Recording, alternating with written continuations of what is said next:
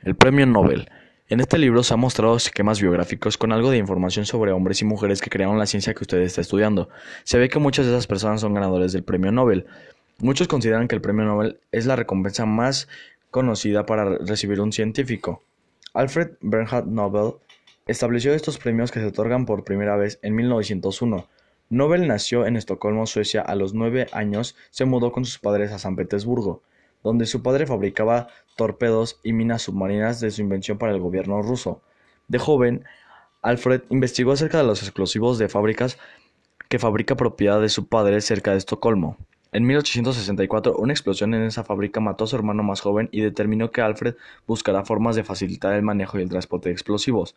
El gobierno sueco no permitió reconstruir la fábrica por los numerosos accidentes que habían sucedido allí en consecuencia, Nobel estableció una fábrica de explosivos en Alemania donde descubrió en 1857 que si se mezcla nitroglicerina con tierra de diatomeas, se puede moldear esa mezcla nitroglicerina con tierra, se puede detonar sin un detonador. Así inventó Nobel la dinamita. También inventó gelatina explosiva y pólvora sin humo. Aunque fue el, inventor de los explosivos que usan los militares, fue un enérgico partidario de los movimientos pacíficos.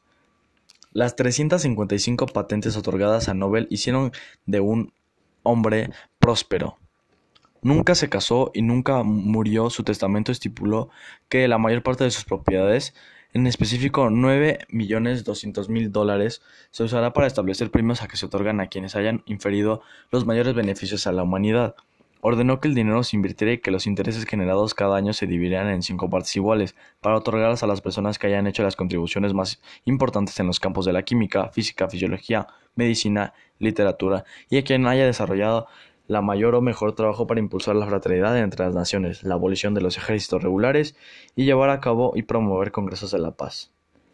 También estipuló que al otorgar premios no se tomará en cuenta la nacionalidad del candidato, que cada premio se compartirá por tres partes como máximo y que no se otorgará el premio en forma póstuma. Nobel estableció instrucciones para que los premios de química y física fueran otorgados en la Real Academia Sueca de Ciencias, el de Fisiología o Medicina en el Instituto de Karolinska de Estocolmo, el de Literatura en la Academia Sueca, el de La Paz, por un comité de cinco personas nombrado por el Parlamento noruego. Las deliberaciones son secretas y las decisiones son inapelables. En 1969, el Banco Central de Suecia estableció que un premio de economía en honor de Nobel. El ganador de este premio lo selecciona la Real Academia Sueca de Ciencias. El 10 de diciembre, aniversario de la muerte de Nobel, se entregan premios en Estocolmo, excepto el Premio de la Paz, que se entrega en Oslo.